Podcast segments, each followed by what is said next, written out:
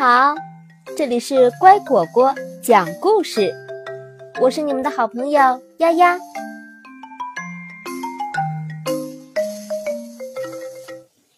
弗洛格玩音乐椅游戏。今天，弗洛格要和朋友们去野餐。他和老鼠在小鸭家准备野餐用的东西。小鸭喜欢喝的柠檬水。老鼠爱吃的葡萄，当然少不了弗洛格和小熊最喜欢的甜点。全都装好了吗？呱，弗洛格问。装好了，老鼠肯定的回答。全都装进篮子里了。你们准备好了吗？小鸭走过来问他们。我们就要出发了。看。还有饼干没有装进去，小熊大声提醒道：“你真细心。”小猪说：“你可以拿一块饼干吃，这是奖给你的。我把其余的装到篮子里。去野餐可不能没有饼干啊！”屋外突然传来轰隆声，声音压得低低的，越来越逼近屋子。那是什么声音？小猪惊讶地问。“啊，是打雷声。”弗洛格仔细听了一会儿，说：“真可惜，看来我们什么地方也去不了了，只能待在家里了。”呱！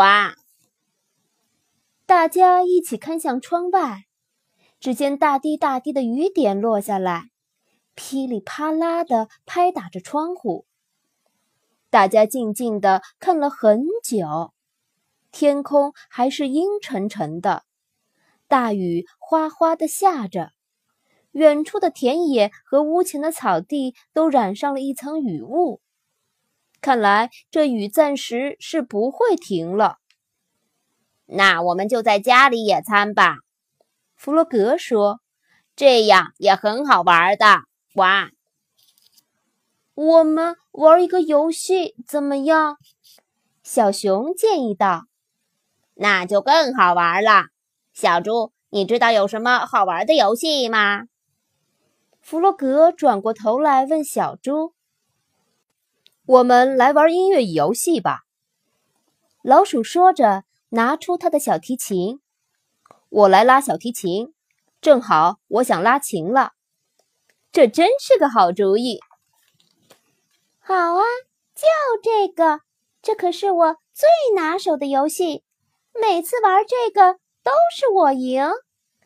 小鸭高兴的大叫道：“这个游戏怎么玩啊？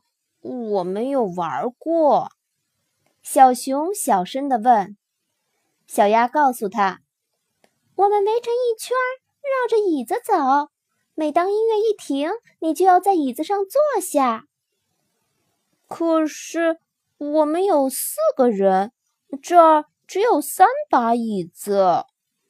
小熊不解地说：“三把椅子刚刚好，这个游戏就是这么玩的呀。”弗洛格解释说：“如果你没抢到椅子，你就输了。现在我们开始啦，老鼠奏乐。”老鼠欢快地拉起了琴。大家绕着椅子跳着走着，走了一圈又一圈。小小椅子摆成圈，音乐响起转圈圈。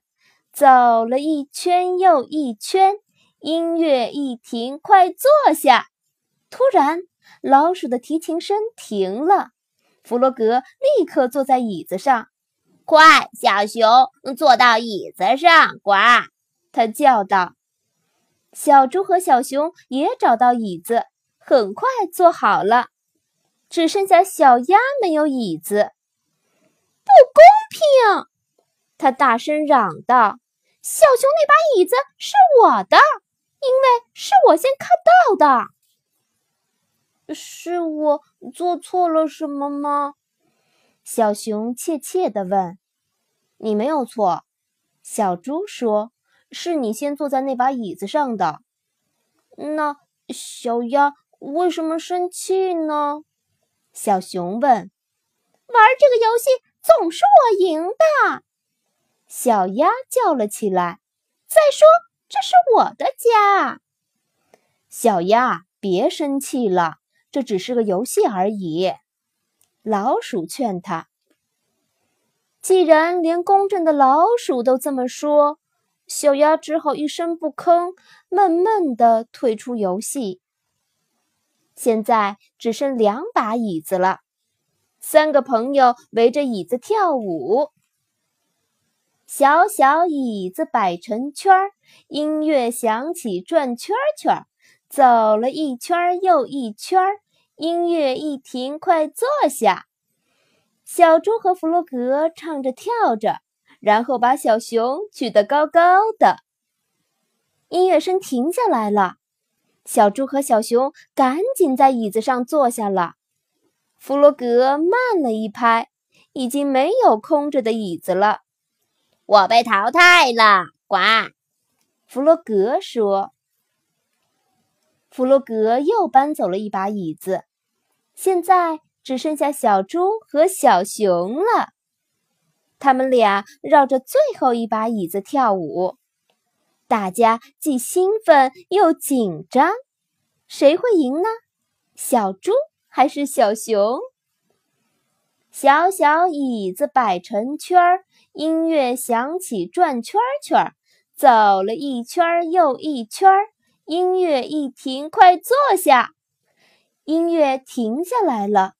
小猪和小熊同时在椅子上坐下来，小猪只坐了椅子的一半儿，没坐稳，一不留神就掉下来了。小熊也差点掉下来，可是小鸭突然伸出手来，及时的扶住了它。小熊赢了，它大声的宣布。小熊扭过头来，惊诧的问小鸭：“小鸭。”你不生我的气了吗？我才不会这么小气呢！小鸭回答说：“下次我还是会赢的。”小熊自豪地坐在椅子上，大家都很高兴地看着他。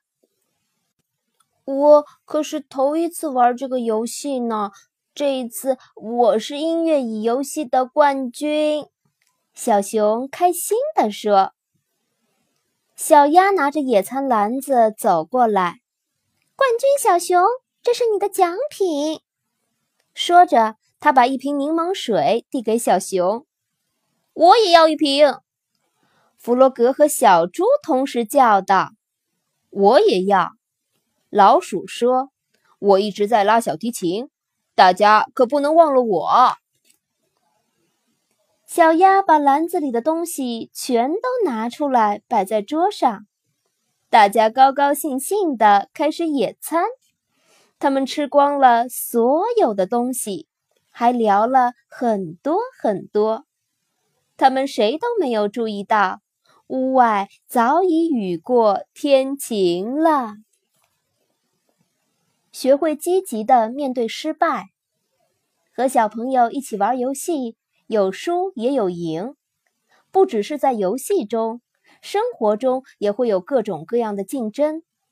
当我们失败了，我们要坦然接受，大度而且微笑的面对别人的成功，总结失败的原因，相信自己的能力，在下一次的竞争中有更好的表现。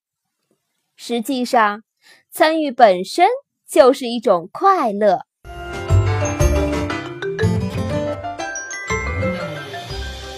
故事讲完了，感谢收听。更多故事，请关注微信公众号“乖果果”收听哦。欢迎给我留言，加我好友。我的个人微信号“丫丫”的全拼加数字八二零三七四。明天见。